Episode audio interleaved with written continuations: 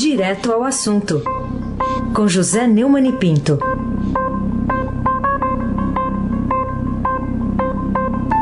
Neumani, bom dia. Bom dia, Raíssen Abac, o craque.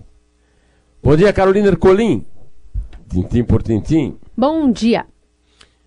Bom dia, Almirante Nelson e o seu pedalinho. Bom dia, Bárbara Guerra. Bom dia, Juliano. Bom dia, Clã Bonfim, Emanuel, Alice Isadora. Bom dia, melhor ouvinte, ouvinte da Rádio Eldorado 107,3 FM, Raíssen Abac, o craque. A gente começa com a manchete hoje do Estadão. O Brasil confirma o primeiro caso de coronavírus em São Paulo.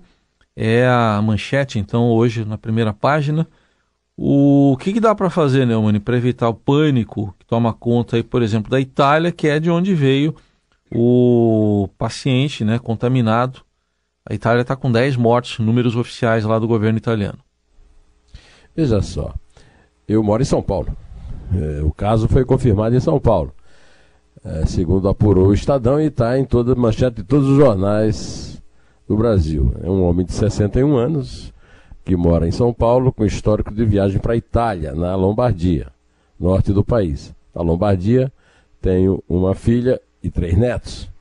Neste momento, minha filha não está em Milão, onde ela mora, ela está na montanha, onde ela tem uma casa, e está trabalhando por é, Skype. Eu tenho muita preocupação, até por causa da distância, e por causa da proximidade aqui, por causa da distância que eu vivo da minha filha. Agora, não é o caso nunca de entrar em pânico.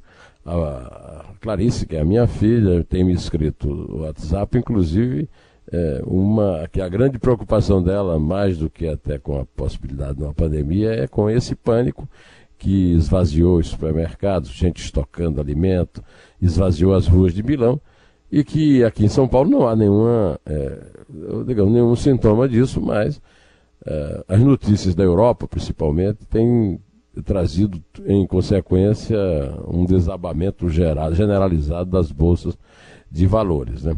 É que a Itália registrou ontem a 11 morte pelo novo coronavírus. As é, principais regiões lá são o norte e o nordeste do país, e ao todo o país já tem mais de 320 casos registrados da doença. Né? As vítimas são principalmente idosos, é, com problemas prévios de saúde ou que estavam hospitalizados. Eu também me, me situo nesse, nesse quer dizer, na, na parte dos idosos, que eu sou mais velho do que o homem que morreu aqui em São Paulo. Né? É, então, é, o que eu. É, é na verdade, tá que está né? contaminado ainda, né? Não, não, não morreu. É, é, não morreu, desculpa. É. foi descoberto o caso, né? que ele está contaminado e, aliás, passa bem, desculpa a minha, a minha falha.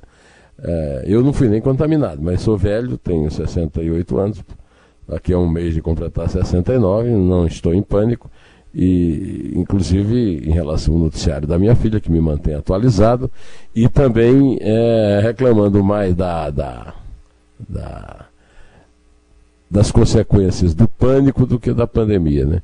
De qualquer maneira, é, eu sigo aquelas instruções básicas, né? Lavo as mãos com sabão e álcool é, gel o tempo todo, até porque eu lido com um bebê, e o bebê também é frágil, né? E o bebê tem é, problemas respiratórios por causa do, do, é, do tempo em São Paulo de uma obra com muita poeira aqui no apartamento em cima do meu. Mas é, as providências a serem tomadas devem ser tomadas com calma e eficiência. Obrigado pela, pela intervenção de vocês e siga em frente, Carolina Ercolim, tintim por tintim. É, Vamos falar também sobre uma matéria bem importante, hoje, capa aqui do Estadão, que é o, o presidente Bolsonaro convocando né, pessoas para os atos que estão marcados para o dia 15 de março agora. Queria saber a sua opinião né, sobre se o presidente é, incorreu, por exemplo, num crime de responsabilidade em enviar essa convocação, pedindo, por exemplo, né, o combate das pessoas que o apoiam ao Congresso e ao Supremo. É, é outro caso de pânico causado pela incapacidade que a oposição tem, e certos membros da oposição que estão completamente superados, como é o caso de Fernando Henrique, em relação à possibilidade de tirar o Bolsonaro do governo. Isso não tem nenhum é, pretexto para impeachment, é uma convocação do povo na rua. O, é, um, o povo na rua faz parte da democracia. O povo, eu é, não posso ir para manifestações desse tipo e acho que o presidente não devia convocá-las. Mas não vejo nenhum crime de responsabilidade e não vejo nenhum crime do povo de ir para a rua pedir o que o povo quer. Aliás, o povo votou no presidente, majoritariamente, me parece que ainda não abandonou de todo, apesar de todas as bobagens que ele andou fazendo. E até porque a opção é muito pior que a quem jogou o Brasil é, na crise de consequências gravíssimas, que foi a expressão que o Fernando Henrique usou e está no Estadão de hoje, na página 4, é, com a corrupção, a roubalheira das empreiteiras no Brasil e no exterior. Então, é, a, não há nenhum crime em ir para a rua, o povo vai para a rua quando quer e como quer. A democracia é o regime do povo, não é o regime do Fernando Henrique, do, do sociólogo, do, do João Dória e de outros cretinos. É, e, e, o presidente faz parte desse jogo. O presidente foi eleito, tem tido dificuldade para governar por uma ação de congressistas que são suspeitos. O, o Davi Alcolumbre é, responde, respondia a processos. O, o, o, Rodrigo Maia é o Botafogo da, do próprio Inoduto da Odebrecht. E essa tentativa de fazer tempestade num copo d'água é simplesmente ridícula, não chega a ser nem. Não chega nem ter as consequências gravíssimas que o Fernando Henrique anda apontando, que nunca apontou quando o seu amigo Lula aprontou roubando, roubando os cofres do Brasil em toda a sua extensão. E eu digo isso sem medo, porque ele já foi condenado em três instâncias e o Fernando Henrique nunca viu. Passou uma manada de elefante na rua Rio de Janeiro, perto da minha casa, onde ele mora, e ele não viu a poeira. Aliás, era bom ele se cuidar da poeira, que ele está mais velhinho, e é bom ele se livrar desse negócio de infecções respiratórias. É, é, o Heisenbach, o craque. Ô, ô Neumann, mas essa manifestação, de, de alguma forma, não é anticongresso também? Ué, e, e, qual é o problema do povo se manifestar contra o Congresso? Eu vivo dizendo aqui que o Congresso não representa o povo. Ah, não, não, não, não, contra, não contra, não exatamente as pessoas irem à, à rua contra, contra o Congresso, contra alguma figura pública, mas é o presidente convocando é o... uma manifestação que é ante outra pega, instituição. Pega a Constituição e veja onde é que tem é, que é proibido você se manifestar contra o Congresso ou você ter qualquer opinião política. Isso se chama liberdade. E a democracia. Não tem nada demais. E aliás, se o Congresso quisesse evitar a manifestação, devia trabalhar para representar o povo, que é o que ele é, está escrito na Constituição. Outro tema aqui, a ministra da Mulher, Família e Direitos Humanos, a Damares Alves, a, fez críticas à ditadura bolivariana lá do Nicolás Maduro e acabou abandonando uma reunião da Comissão de Direitos Humanos lá da ONU. Como é que você viu esse gesto dela? Eu não sou um fã é, aberto e declarado da ministra Damares Alves, muito embora concorde com muitas das coisas que ela faz e, diz, e, e, e discorde de outras. Né? É, ela fez um discurso duro lá em, no Conselho dos Direitos Humanos da Organização, é, é da, da, Organização Nacional, é, Organização das Nações Unidas, da ONU, e no dia seguinte, ela abandonou a sala da reunião do Conselho dos Direitos Humanos da Organização das Nações Unidas, em Genebra, na Suíça, em forma de protesto contra o governo da Venezuela de Nicolás Maduro. Ela deixou a reunião assim que o representante da Venezuela, Jorge Ariasa, começou a falar nesta terça-feira. Só falta agora pedirem o impeachment porque ela eh, se manifestou contra a ditadura de um vizinho. Né? É, os representantes do Itamaraty que acompanhavam a ministra também deixaram a reunião. Eu me sinto deixando a reunião do mesmo jeito, apesar de não concordar com tudo que ela faz. E o ato aconteceu é, é, de forma planejada. Ela entrou na sala apenas um minuto antes do início do discurso do Arreasa e abandonou o local assim que o representante começou a falar. O protesto da ministra foi filmado pela assessoria de imprensa. Carolina Ercolim, tintim por tintim. Vamos falar também sobre é, até que ponto você acha que a reunião de três membros do primeiro escalão do governo Bolsonaro, com a cúpula do governo estadual lá do Ceará, né, em Fortaleza, pode ser considerada um basta histórico à polarização ideológica que está predominando na política brasileira? Em primeiro lugar, eu não tenho nada contra a polarização. fala-se da polarização como se fosse o maior defeito da democracia. A polarização é um efeito, não é um defeito da democracia. É, dos Estados Unidos, a polarização é democratas e republicanos. E é uma, é uma polarização dura. Os democratas tentaram é, votar o impeachment do, do Trump. E ninguém reclama da polarização lá. Eu, menino, acompanhava a polarização da UDN contra o PSD.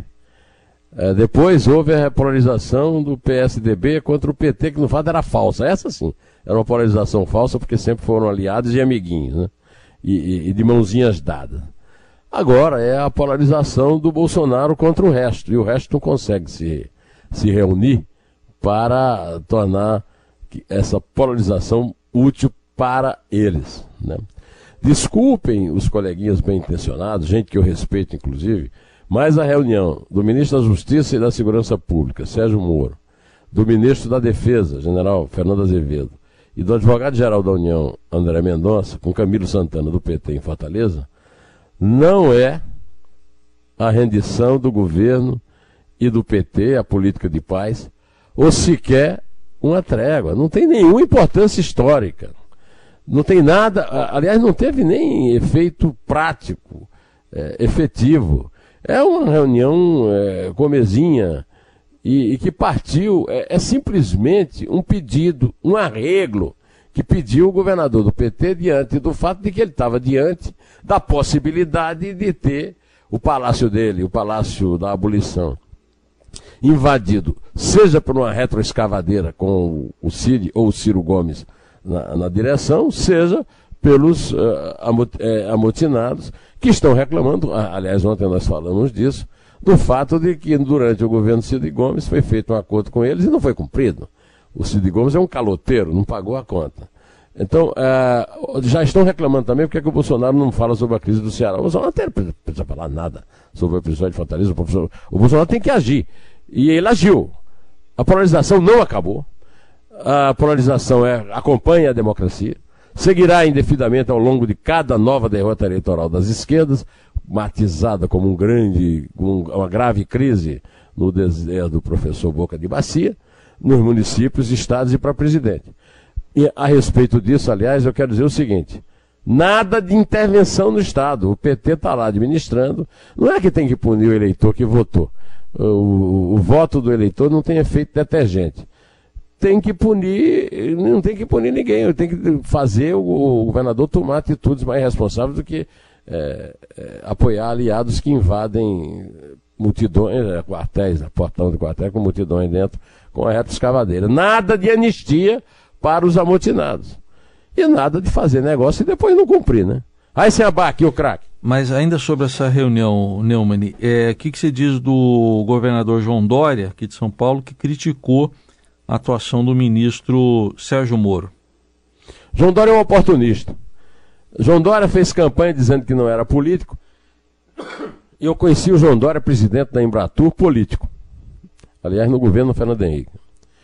É, João Dória prometeu que jamais sairia da Prefeitura de São Paulo, elegeu-se, deixou o Bruno Covas no lugar, foi para o governo do Estado e agora vai largar a Prefeitura porque acha que não se repetirá com ele o efeito Serra, né? Que terminou sendo punido na eleição, até porque ele teve vantagem aqui em São Paulo. Ah, ah, agora, o, Dó, o Dória condecorou o Moro tal, para pegar um pedacinho da popularidade do Moro. Agora, é, ele é, está é, batendo, no, batendo no Bolsonaro, né? E, e, a respeito da ida do Moro a Fortaleza, ele, ele diz que é preciso que o governo federal tenha um posicionamento melhor nesta área. Eu confio e gosto do ministro Sérgio Moro, mas ele precisa ter a firmeza que tinha como juiz agora, como ministro também. Olha, o, o Dória está pensando que ganha voto com isso. Era bom, talvez, que ele parasse de viajar um pouco para o Rio, para o Carnaval do Rio, para o exterior, e frequentasse a, a, a periferia, que é onde a eleição é decidida, para ver que a realidade não é bem assim. É, talvez ele vai ter uma surpresa grande quando abrir, se ele for candidato a presidente quando abrir as urnas em São Paulo. Né? É... Carolina Ercolim, tintim por tintim. O desembargador, que é o relator da Operação Calvário no Tribunal de Justiça da Paraíba, determinou o uso de tornozeleira eletrônica para o ex-governador do estado, Ricardo Coutinho, e mais sete investigados nessa ação. Você acha que ajuda de alguma forma essa tornozeleira a impedir que ele, por exemplo, eh, atrapalhe as investigações? Piada, né? Tornozeleira é piada. Eu, eu quero desafiar aqui, vocês, todos vocês ouvintes. Quem já encontrou com alguém com a tornozeleira na rua, numa festa? Eu já recebi imagens da Bahia, do João Santana, numa, num, num, show de, de, é, de, Daniela Mercury. João Santana e a mulher Mônica Moura. Brincadeira, ninguém usa tornozeleira, não tem nenhum policial no Brasil acompanhando a trajetória de tornozeleira. Isso é a piada do ano do Supremo Tribunal Federal e do Superior Tribunal de Justiça. Lamento que o meu ídolo agora na Paraíba, que é o, juiz Ricardo Vital de Almeida, tenha sido obrigado a cair nessa farsa. Até porque eu estive na Paraíba um mês e posso lhe garantir uma coisa. Há duas realidades a respeito dessa notícia. Em primeiro lugar, é que o, o Ricardo Coutinho, usando seu irmão bandido, Coriolano Coutinho, continua aterrorizando testemunhas e mandando na Paraíba, apesar da farsa do governador João Azevedo ter ido para o Partido Cidadania e fingir que brigou com ele. E mais, o mais recente agraciado com a soltura expedida é, conforme me informou aqui o Zé Arantes, um amigo meu de lá, foi o ex-procurador-geral do Estado, Gilberto Carneiro da Gama. Foi libertado por decisão da ministra Laurita Vaz, e com isso o Ricardo Coutinho respira melhor, porque se trata da mais esperada delação premiada da história do Estado de João Pessoa. Vai se abaque o craque. O Neumann, outro assunto aqui é uma viagem agora no mês de março, autorizada pela Justiça, do ex-presidente Lula à Europa. O que, que você achou disso? O presidente Lula é idoso, é bom ele não, não para frequentar. É, o negócio da Europa está pesado, hein? De qualquer maneira, em relação ao coronavírus. Né? De qualquer maneira, a defesa dele comunicou à Justiça que ele vai cumprir uma agenda internacional entre 29 de fevereiro e 12 de março e garantiu que ele não deixará de comparecer a nenhum ato judicial para que sua presença, para o qual sua presença seja obrigatória. Deve ser alguma brincadeira com o juiz Valisney que acabou de adiar uma, o interrogatório do réu para ele ir visitar o, o bestalhão do Papa argentino e comunista, né? O tour do Lula começa por Paris no dia 29 e se estende até 5 de março. Ele vai receber o título de cidadão honorário de Paris, e depois vai para Genebra, na Suíça, né? para reuniões e encontros com lideranças e representantes do movimento sindical e social e no Conselho Mundial de Igreja. Né? É... Acontece o seguinte, parece piada, né?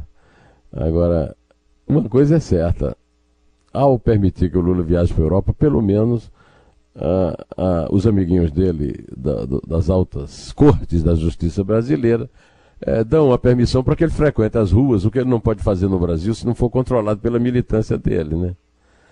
Carolina Ercolim, tintim por tintim. O que, que, você tem a dizer também sobre as imagens divulgadas nas redes sociais do presidente do Senado, Davi Alcolumbre, em desfiles hum, de carnaval em Macapá, ao lado do seu irmão, também é candidato à prefeitura de Macapá, o Josiel?